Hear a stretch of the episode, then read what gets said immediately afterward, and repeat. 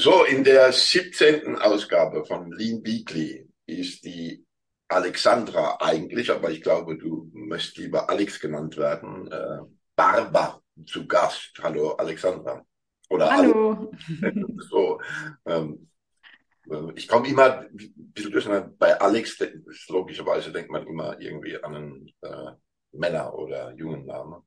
Ähm, also wenn ich dann manchmal Alexandra sage, äh, sehe ich mir nach.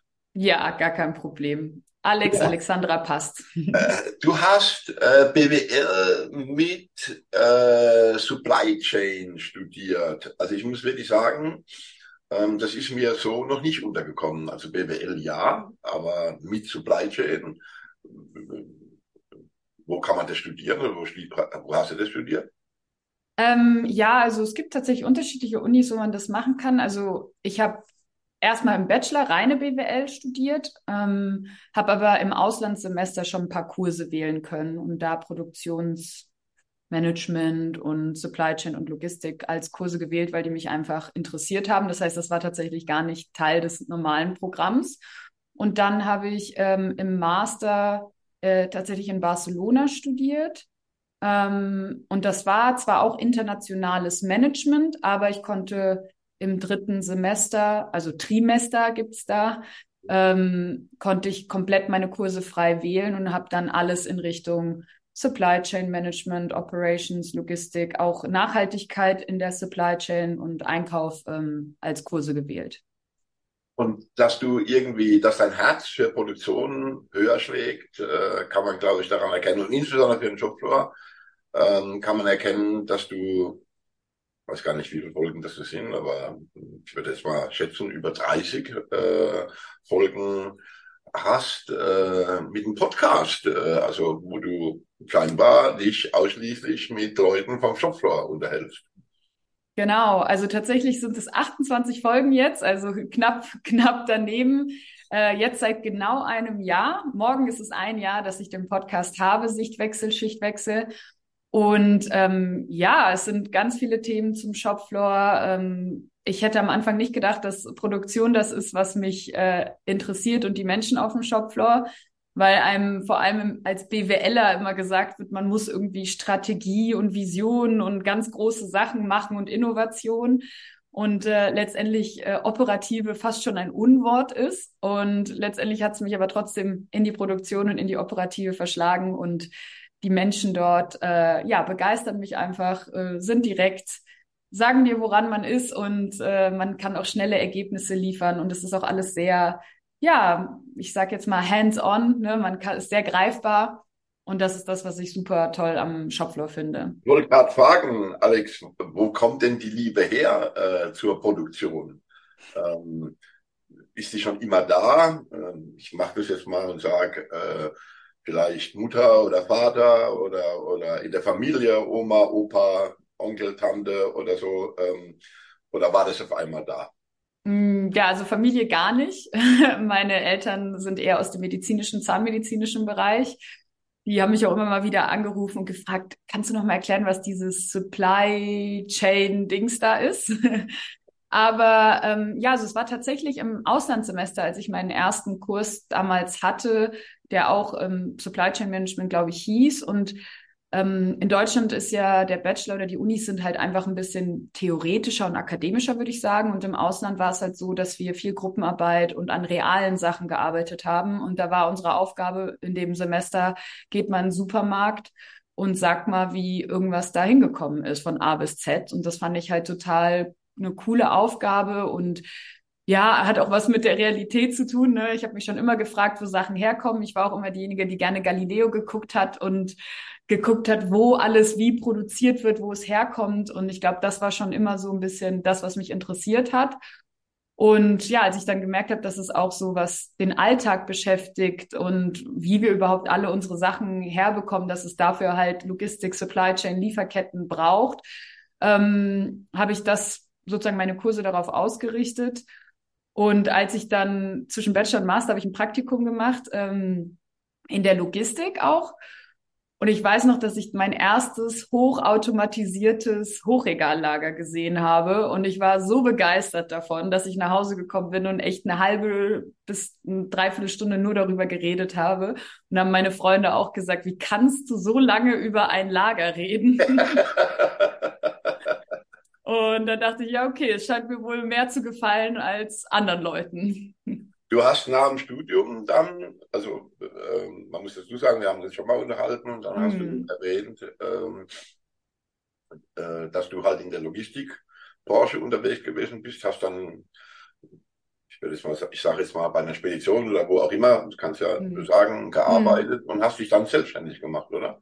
Bevor mhm. wir dahin gehen zu dem Thema Selbstständigkeit, ähm, äh, wo hast du dann nach dem Studium, was hast du dann nach dem Studium gemacht? Mhm. Ja, also ich habe, ähm, ich wusste, dass ich Supply Chain Management mochte, aber die Supply Chain ist ja auch so vielseitig, dass ich gedacht habe, was denn da drin? Und mir war halt wichtig, so eine Art äh, Trainee-Programm zu machen. Und es gab tatsächlich nicht sehr viele Trainee-Programme für Supply Chain. Die meisten waren irgendwie Finanzen, generelles Management oder Marketing.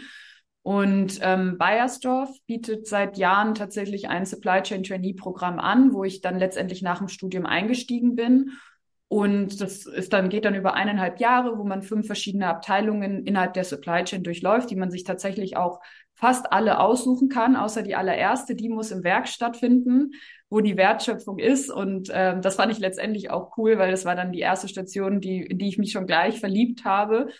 Ähm, und dann habe ich halt versucht, so viele Stationen im Nachhinein, ob auch in anderen Funktionen und Abteilungen im Werk zu absolvieren. Und ähm, ja, bin dann äh, tatsächlich nach dem Trainee-Programm auch im, im Werk äh, Teamleiterin geworden und äh, später dann auch Abteilungsleiterin in der Logistik. Dann ergibt sich, ich darf das als ähm, älterer Mann sagen, eine junge Frau ähm, auf den Weg äh, und wird eine Gründerin und äh, kommt auf die Idee, Organisationen, ich nenne das jetzt mal im großen Bereich der Produktionsorganisation ähm, äh, zu beraten. Wie geht das? Wie, wie passiert sowas? Steht man da morgens auf und sagt, so Schnauze voll von dem, was ich jetzt da mache, da im Lager rumhupfen. Genug gesehen von dem tollen Lager, wo ich meine Freundinnen und Freunde eine halbe Stunde lang davon berichtet habe. Jetzt mache ich was ganz was anderes. Ja, also die Schnauze voll hatte ich schon, aber nicht unbedingt von, von meinem Job, sondern einfach von, ja, ähm, der Art und Weise, wie Werks- und Logistikmitarbeitende oder Shopfloor-Mitarbeitende einfach ähm, geführt wurden, wie das Potenzial, was da, was ich da gesehen habe, einfach ja nicht wertgeschätzt wurde. Und ähm, also ich habe das in meinem Unternehmen gehabt, ich habe danach nochmal gewechselt, ich habe auch mit vielen ähm, Kollegen in anderen Unternehmen geredet und es schien immer sehr ähnlich zu sein, immer noch ziemlich, ich nenne es jetzt mal veraltete Führungsmethoden ähm, auf dem Shopfloor, wo es wirklich immer nur heißt, äh, Führungskraft denkt und Mitarbeiter führt aus.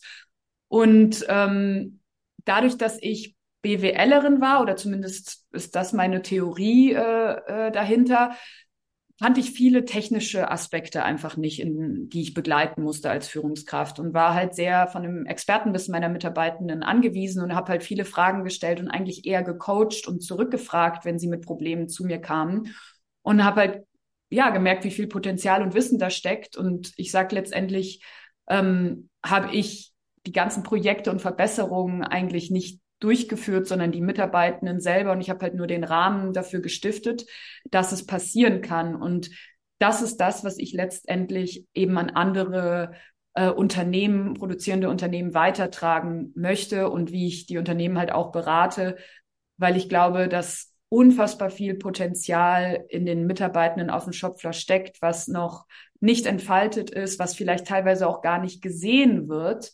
Ähm, und die Art und Weise, wie man diese Zielgruppe erreicht, ist vielleicht auch noch mal ein bisschen anders, vielleicht andere Sprache, andere Bedürfnisse. Es wird ihnen oft nicht zugehört und deswegen auch mein Podcast Sichtwechsel, Schichtwechsel, weil da kann man eben nur zuhören. Und ja, so bin ich letztendlich dazu gekommen zu sagen, ich möchte gerne diese neue, moderne Führungskultur ähm, auch in andere produzierende Unternehmen bringen. Heißt, ähm,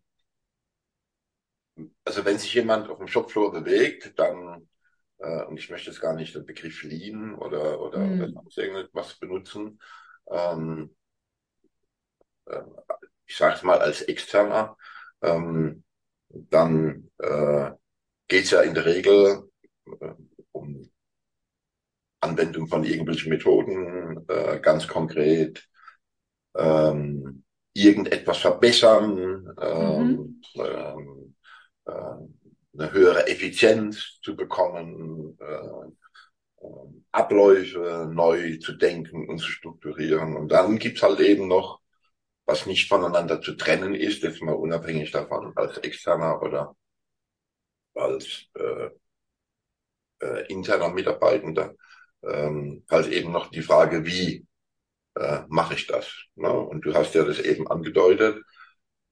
Ähm, ich finde, du hast das schön ausgedrückt. Ich, ich drücke das so aus. Ähm, also mir ist dann spontan eingefallen, Befehl und Gehorsam. Ne? Ähm, mhm. äh, du hast gesagt, der eine denkt und die anderen führen aus. Ne? Also äh, ich glaube im Schwäbischen oder hier sagt man, äh, da im Badischen sagt man, äh, die sind nicht zum Denken da, sondern sind zum Schaffen da. Ne? Mhm. Meiner ähm, ähm, wie muss man dein Portfolio vorstellen? Ähm, bringst du Führungskräften bei, wie sie oder hilfst du und unterstützt du sie, ähm, wie sie auf dem Shopfloor führen sollen, sollten? Weil das würde ja umgekehrt bedeuten, dass du ein Go, ein grünes Licht von der, vom Top-Management bekommst. Ja, also tatsächlich ist es ähm, ein bisschen unterschiedlich, je nach, ich sage jetzt mal fast Reifegrad des Unternehmens und wie bereitwillig oder wo sie vielleicht in ihrer eigenen kulturellen Transformation sind. Also es gibt Unternehmen, die zum Beispiel seit Jahren einen kulturellen Führungswandel durchlaufen, der von Geschäftsführungsebene angefangen hat ähm, Beispiele auch, die vielleicht sogar gar keine richtigen Führungskräfte mehr haben, sondern sogenannte ne, Teambetreuer, ähm, die vielleicht auch aufgestockt haben, dass die Shopfloor-Führungskräfte dann halt nicht mehr 30, sondern nur 10 Mitarbeitende führen bzw. begleiten. Und da ist die Herausforderung, dass viele der Shopfloor-Mitarbeitende auch selber immer noch darauf warten, dass ihnen gesagt wird, was sie zu tun haben. Und dass dieser Kulturwandel noch nicht komplett auf dem Shopfloor angekommen ist. Das heißt, da habe ich sozusagen schon die Unterstützung vom Top-Management. Da ist sogar auch auf Shopfloor Führungskräfteebene der Wille da, nur das, wie kriege ich das jetzt aus den Mitarbeitenden heraus? Wie schaffe ich es jetzt, dass sie mitmachen, mitdenken, verstehen, was, dass wir, dass sie auch selber Entscheidungen treffen dürfen, was vorher vielleicht nicht der Fall war. Das heißt, da ist es eher so eine Art Begleitung der, der Shopfloor Führungskräfte, und ähm, bei anderen Unternehmen ist es manchmal wirklich so, dass, wie soll ich sagen, also letztendlich ist meiner Meinung nach, man kann, man muss Personal- und Organisationsentwicklung immer gemeinsam sehen. Also ich kann jetzt die Mitarbeitenden entwickeln, aber wenn der Rahmen nicht da ist, um Entscheidungen zu treffen, um ähm, ja auch überhaupt teilnehmen zu können, dann bringt auch die Entwicklung relativ wenig. Das ist so wie ein Excel-Kurs machen, ohne letztendlich Excel zu verwenden. Man vergisst es irgendwann und das es ist halt nur ein Tropfen auf dem heißen Stein. Das heißt, es muss halt parallel stattfinden.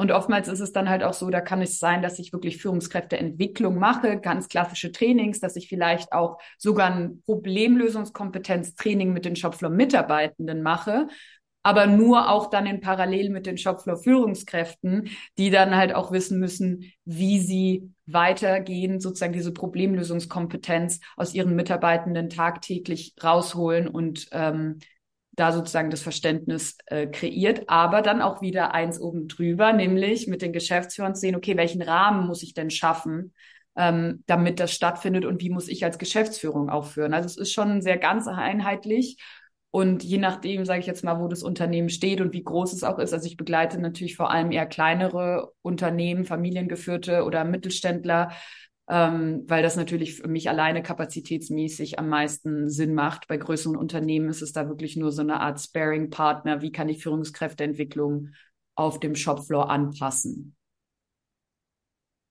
Du hast ja jetzt, also interessanterweise bei, ich meine, ich bin seit, glaube ich, über 30 Jahren ähm, äh, in dem Thema beheimatet und wir reden gefühlt seit mindestens 20 Jahren ähm, darüber, ähm, dass es irgendwie eine neue Kultur in Organisationen braucht und dann kommen halt eben auch so Begriffe, wie du benutzt hast, ohne das jetzt irgendwie negativ zu konjugieren, ähm, Transformation und, äh, und Lean-Transformation und Culture und, und so weiter und so fort.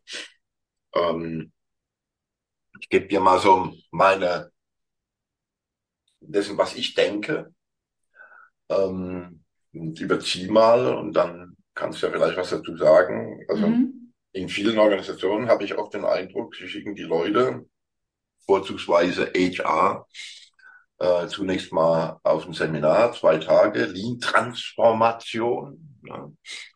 Ähm, die machen dann irgendein Programm, wo äh, die Kulturveränderung ausgerufen wird und auf den Weg gebracht wird. Ähm, und glauben, das Ding wäre in paar Wochen, paar Tagen oder wie auch immer erledigt. Wenn du dem zustimmen könntest, ähm, sicherlich überzogen, äh, was machen die falsch? Also ich glaube, erstmal ist es irgendwie zu sehen, dass Kulturwandel oder Führungswandel einfach kein Projekt ist. Es hat keinen Anfang, es hat auch kein Ende. Das ist eigentlich kontinuierlich. Ähm, das würde ich vielleicht als erstes sagen, was sie falsch denken in dem Moment. Ähm, und wenn es kontinuierlich ist, dann bringt es halt auch nichts, da nur so zwei Seminare oder Kommunikationsähnliches zu machen. Es geht um eine Verhaltensänderung wirklich. Oder ein Wimmelbild zeichnen. Ja, genau, so ein Leitbild. Äh, ne? so, ähm, ich glaube, das hilft für den Anfang als vielleicht als Orientierung. Ähm, definitiv, also das kann man auf jeden Fall machen. Ähm, oder auch wertebasiert, ne? Also, dass die Werte dann auch gelebt werden oder dass Entscheidungen auf den Hinblick der Werte ähm, entschieden werden oder die Führungskräfte nach dem Leitbild führen. Ähm, das sind alles tolle Ansätze, ähm, aber die müssen auch wirklich in den operativen Alltag verankert werden. Und das funktioniert nicht mit einem Seminar und das funktioniert nicht mit ein paar Kommunikationen, sondern das muss wirklich über die Jahre hinweg Schritt für Schritt tagtäglich halt auch durch die Führungskräfte und die Mitarbeitenden gelebt werden. Und dieser Wandel, den sieht man wahrscheinlich Schritt für Schritt nicht täglich, sondern erst halt retrospektiv in ein, zwei Jahren. Und das da wirklich bedeutet ja letztlich auch, ich meine, ähm, äh, ich weiß, dass solche Begriffe wie Transformation und Kultur und dann gerne auch mit Change Management und, und, und so weiter und so fort verwendet werden. Ich meine, man müsste ja einfach nur mal googeln und dann würde man wissen, äh, was Transformation heißt. Ne? Wir als Gesellschaft äh, befinden uns ja gerade in einem großen Transformationsprozess. Ähm, Klima ist dann nur ein Thema. Ne? Ähm, äh, die Frage, wie lange müssen Menschen arbeiten in Zukunft, also du beispielsweise, ähm, und so weiter und so fort. Das sind ja alles nicht Dinge, die von heute auf morgen gehen. Und wenn mhm. ähm, du hast gesagt, du arbeitest meist für kleine oder ich sag mal für mittelständische Organisationen, Eigentümer geführt. Und da kann ich mir das noch gut vorstellen, dass der Eigentümer mach mal irgendwie so ein Bild, der alte geht langsam mal sicher, der neue kommt, der hat eine, der junge äh, Mensch, der Sohn, die Tochter kommt, äh, hat eine, ähm, hat eine Idee, wie er das alles machen will und begibt sich jetzt auf den Weg. Ist es nicht äh, eine große Hürde für einen jungen Mensch, der das Unternehmen jetzt übernommen hat, also jung, was weiß ich, irgendwo zwischen 30 und 40, ähm, der hat ja alle Strukturen da, die der Alte irgendwann mal über die vielen Jahre geschaffen hat. Ähm, mhm. ähm, und es bedeutet ja nicht, du hast es vorhin angedeutet, dass Menschen per se veränderungsbereit sind. Also der. Mensch auf dem Shopfloor ähm, der muss sich ja daran gewöhnen, dass nicht mehr geführt wird im Stil des Befehl und Gehorsams, sondern vielleicht geführt wird über Fragestellungen, ne? Also mhm. Also Fragen. Ist das nicht ein, ist das nicht die große Hürde und bedeutet es nicht auch, dass man sich im Zweifel von Menschen trennen muss in einer Organisation über alle Hierarchien, die dann nach mehreren Versuchen, Monaten, vielleicht Jahren einfach diesen Schritt nicht mitgehen? Oder wird es vielleicht sogar boykottiert, was derjenige, der sich gedacht hat, wir ähm, wollen hm. äh, eine neue Kultur äh, haben? Begegnet dir sowas? Ja, also wahrscheinlich eine Kombination aus allem, was du gerade genannt hast. Also klar kann es sein, dass äh, wenn ein bestimmter Kulturwandel stattfindet, ähm, also grundsätzlich Veränderungsresistenz da ist.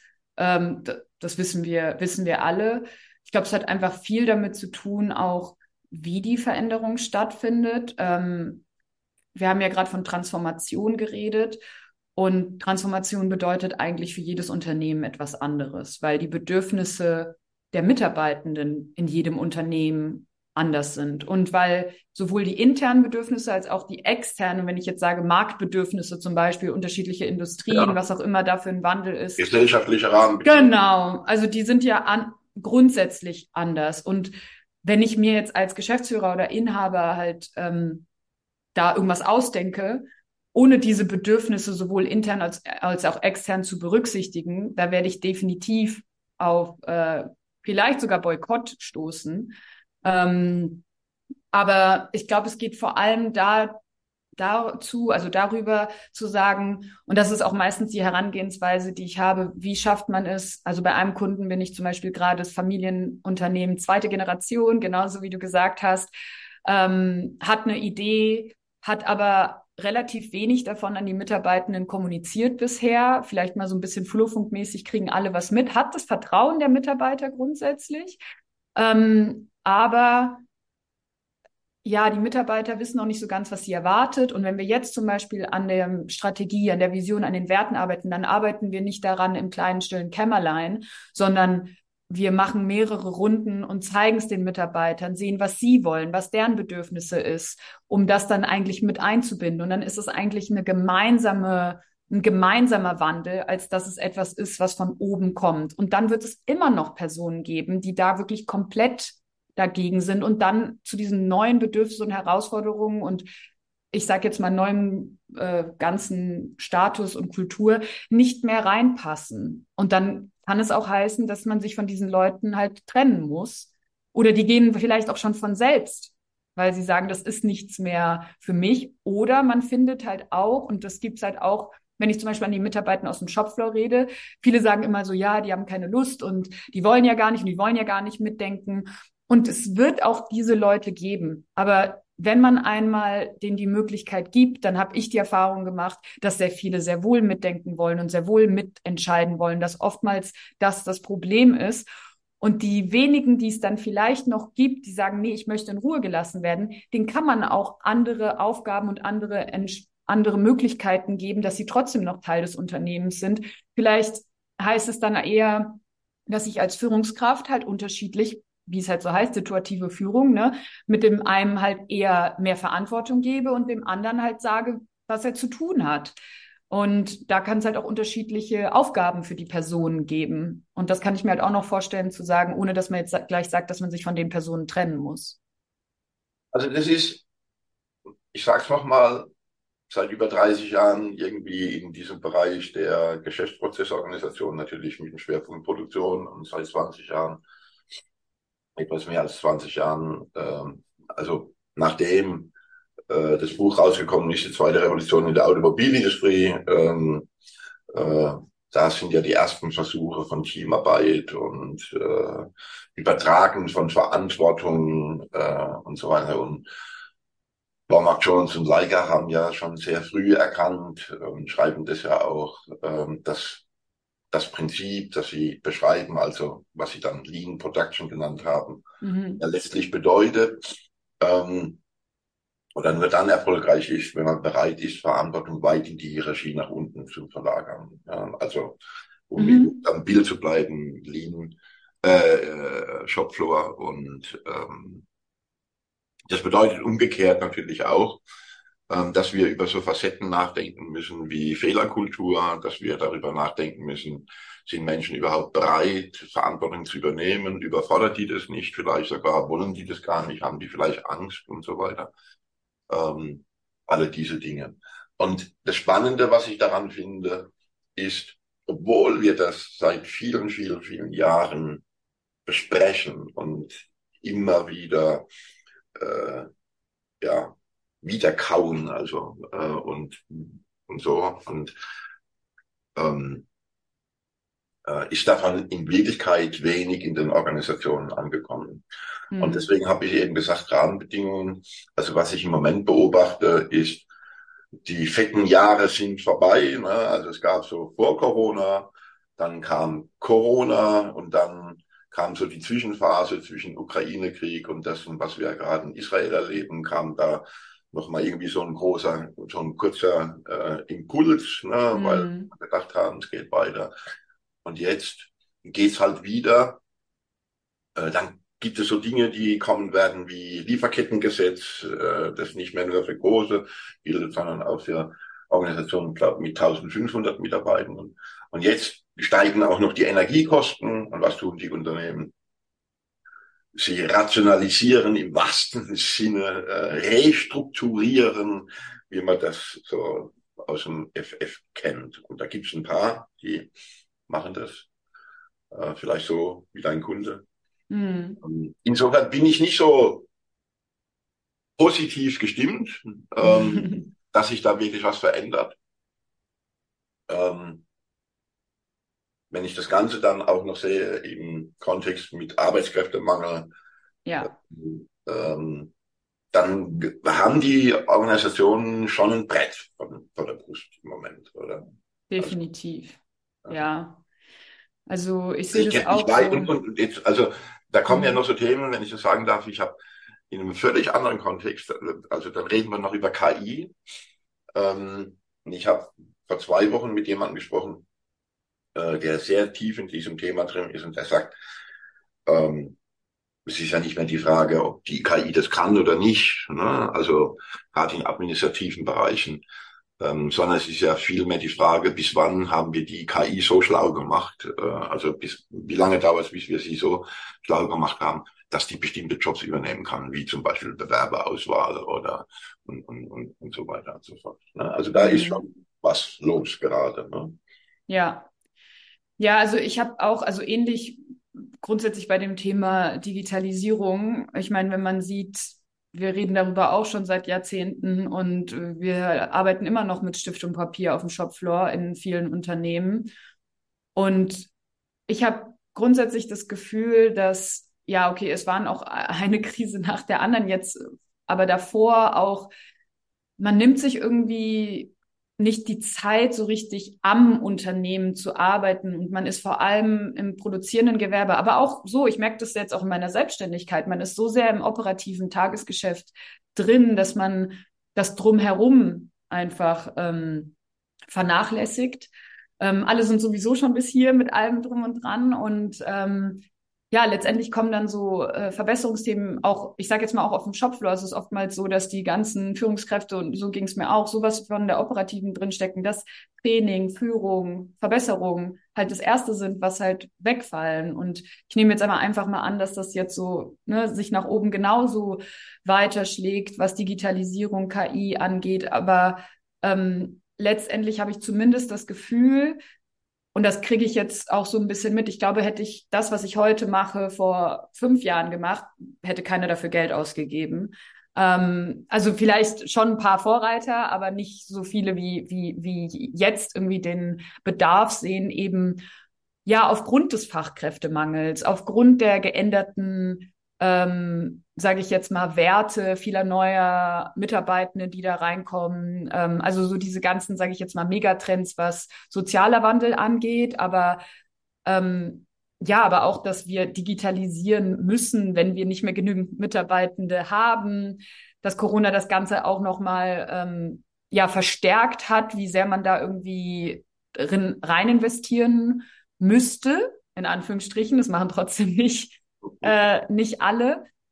Also ich sehe da schon zumindest ja ein, ein, einen größeren Willen als noch vor, vor naja, also Jahren. Vielleicht, vielleicht ist es ja nur, also ich krieg ja mit, ähm, äh, wie viele äh, nennen wir die mal Start-ups, äh, mhm. äh, vor drei, fünf Jahren gegründet haben mit digitalem Shopfloor-Management. Mhm. Ja. Wie viel davon übrig geblieben sind und was die heute wirklich anbieten.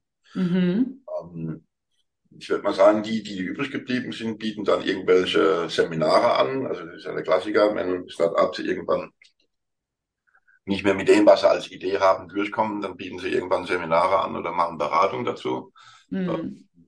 Das ist ja gar nicht blöd gemeint oder so, aber ähm, ich habe einen konkreten Menschen im Kopf, dessen Namen ich jetzt nicht sage, der ist noch da, der die haben das große Glück, dass sie dann auch noch in einem Förderprojekt drin sind und in einem mm. großen Unternehmen, wo das State of the Art ist ne, ähm, und so weiter und so fort. Aber es ist doch viel mehr die Frage, wenn wir von Shopfloor Management sprechen, dann geht es doch nicht darum, erstmal, wo ich was ob ich schon auf dem Brown Paper oder digitalisiert irgendwie präsentiere, sondern die Idee dahinter ist eine ganz andere. Ich bezeichne es immer, Shopfloor Management ist ein Führungsinstrument, ähm, wo Leute zusammenkommen, sich darüber unterhalten, was gestern passiert ist, was heute zu geschehen hat und wie wir morgen arbeiten werden. Und die Teilnehmer sind möglicherweise jeden Tag andere. Da ist mal der Einkaufsverkäufer dabei oder mal am anderen Tag der Konstrukteur dabei und so weiter und so fort. Und ich glaube, dass das halt eben noch nicht angekommen ist, mhm. ähm, was Shopfloor Management wirklich bedeutet. Äh, und dann geht es dann darum, Echtzeitdaten abzubilden. Naja, aber ich stelle mir da, also alleine beim Shopfloor-Management reden wir ja auch von Kaskadierung. Ne? Also mhm. beim Top-Management oben sind da irgendwie drei, fünf Kennzahlen, ähm, an denen die, der jeden Tag bekommt, die kommen von unten. Ähm, ja, und dass das, ich sag mal, digitalisiert wahrscheinlich einfacher ist, wie wenn ich was, irgendwas in Excel-Tabelle mm. eintrage, so ist auch klar. Ähm, aber nur wegen der Digitalisierung wegen brauche ich kein digitalisiertes Shopfloor-Management. Nee, nein, wenn ich nicht verstanden habe, dass es Führungsinstrument ist. Ja. Alex, wir müssen uns über deinen Podcast unterhalten. Morgen großes Jubiläum, äh, ein Jahr äh, äh, Shopfloor Podcast Alex Baba oder so wie der heißt. Sichtwechsel, Schichtwechsel. Schichtwechsel, ja. genau, Schichtwechsel. ähm, 28 Folgen. Ähm, ich bin mir sehr sicher, dass du ein oder zwei Gesprächspartner hattest, die dir besonders hängen geblieben sind? Mhm. Ähm, ja, tatsächlich. Vielleicht erzählst ein... du, wer sagst du mal wer und was dich da besonders. Äh... Ja.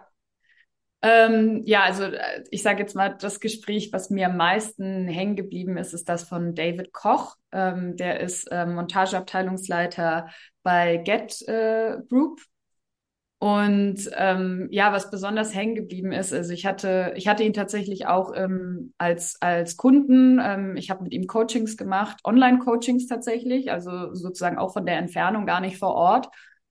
Und ja, er hat einfach so offen und ehrlich in, im Podcast darüber geredet, wie er vor ein, zwei Jahren als Shopfloor-Führungskraft noch gedacht hat, dass er eine, ja, eine gute Führungskraft sei, dass er eigentlich alles richtig macht und ähm, aber halt nicht verstanden hat, warum irgendwie ja alles nicht so ganz funktioniert, äh, wie er es sich vorgestellt hat und hat dann ähm, vor einem Jahr, ein bisschen mehr als einem Jahr, eine Mitarbeiterumfrage zurückbekommen, wo sich halt herausgestellt hat, dass ähm, er eigentlich gar nicht das Vertrauen seiner Mitarbeitenden genießt und ähm, hat dann in der Folge super ehrlich erzählt, ja, wie er, ja, wie der Moment war für ihn, als er, als er davon erfahren hat und wie er eigentlich an sich selber gearbeitet hat und wie der Prozess war, dass er letztendlich wieder das Vertrauen seiner Mitarbeiter gewonnen hat. Und das fand ich total toll, dass er da so selbstreflektiv war, dass er auch äh, den Fehler bei, in Anführungsstrichen, bei sich gesucht hat und nicht bei den Mitarbeitern und gesagt hat, okay, ich muss da irgendwie was anderes machen und total offen war für Feedback, nicht nur jetzt von mir, sondern auch intern von seinen Kollegen und von seiner Führungskraft und von seinen Mitarbeitenden. Und ja, die Folge ist definitiv bei mir am meisten hängen geblieben, weil ich auch nicht gedacht hätte, dass er, also er hat sich mir natürlich gegenüber im Coaching auf eine gewisse Art und Weise geöffnet, aber dass er dann auch so offen und ehrlich in dem Podcast darüber erzählt, hat mich persönlich auch selber überrascht und fand ich total toll. Wer ist dein nächster Gast oder wer ist bei dir als nächstes zu Gast? Ähm, ähm, ja, also ich habe eine Folge, die jetzt im November rauskommt. Ähm, das ist die Sitra GmbH, das ist ein Speditionsunternehmen, die auch erzählen. Ach, zurück zu den Wurzeln, Supply Chain. Mm, genau. äh, die äh, haben einen ziemlichen Kulturwandel hinter sich und ähm, mit dem Stichwort Partizipation nicht nur äh, was Entscheidungen angeht, sondern auch Themen wie finanzielle Partizipation und Integration der Mitarbeitenden. Und da reden wir einmal drüber, wie sie ja ihren kulturellen Wandel gestaltet haben und wie das sozusagen funktioniert hat, was sie daraus gelernt haben und was ihre Best Practices sind. Super, Alex. Äh, jetzt müssen wir noch klären, du warst mal bei TEDx, äh, bist mal aufgetreten, ich glaube in einem Online-Format, ich bin mir nicht ganz sicher, oder sogar richtig ganz fett auf der Bühne. Ähm, ist das so etwas, was du äh, auch machst, neben dem, sage ich mal, knallharten operativen Beratungs- und Training-Business unten, wo Bohrwasser spritzt und Späne durch die. Gegend fliegt. Ähm, ich sage das deswegen, weil in deinem Titelbild hast du so einen schönen weißen Helm auf. ähm, da warst du entweder Gast oder warst eine Führungskraft, weil man kann ja an der Farbe des Helms erkennen, wie wichtig ein Mensch ist. Ähm, so viel zum Thema hierarchiefrei. Ja. ähm, das ist, also ich muss da immer schmunzeln. Ne? Also wenn, wenn ich irgendwo hinkomme in ein Unternehmen und dann sagen die, naja, wir müssen Sicherheitsschuhe und Helm und so, und dann kriegen wir halt eben, kriege ich halt immer einen mit einer bestimmten Farbe, dann läuft man unten rum, dann haben die eine andere Farbe und der, der mit uns durchläuft, ist in der Regel eine Führungskraft, der hat auch noch eine andere Farbe.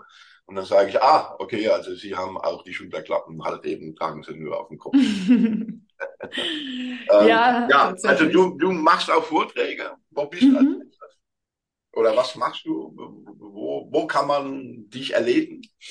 Äh, ja, also für mich ist es einfach wichtig und deswegen auch der Podcast und deswegen gebe ich auch Vorträge, einfach ähm, ja so viel Aufmerksamkeit für das Thema wie möglich ähm, zu bekommen und meine Nachricht sozusagen nach außen ähm, zu tragen. Und dafür gebe ich halt eben auch Vorträge. Äh, der TEDx-Vortrag war tatsächlich einer der ersten, die ich gemacht habe. Und ähm, sonst bin ich auch auf äh, Messen oder Veranstaltungen unterwegs, wo ich, wo ich Vorträge gebe. Ähm, ja, alles zum Thema Shopfloor, Shopfloor-Führung, ähm, Mitarbeiterentwicklung auf dem Shopfloor und Kulturwandel einfach um Impulse zu liefern und ja, den einen oder anderen zu inspirieren, vielleicht umzudenken und sich um seine Shopfloor-Mitarbeitenden zu kümmern. Jetzt habe ich ja versucht, ganz geschickt dir die Tür aufzumachen, damit du sagen kannst, du bist bei uns auf dem Linienrause Glock. genau, bin ich. Ich bin im März mit dabei. Das ist eine der Veranstaltungen, wo ich mit dabei bin. März nächstes Jahr im Spieger Corner. Alex, vielen herzlichen Dank. Du gehst bald in Urlaub, hast du gesagt? Ja. Wo geht's hin?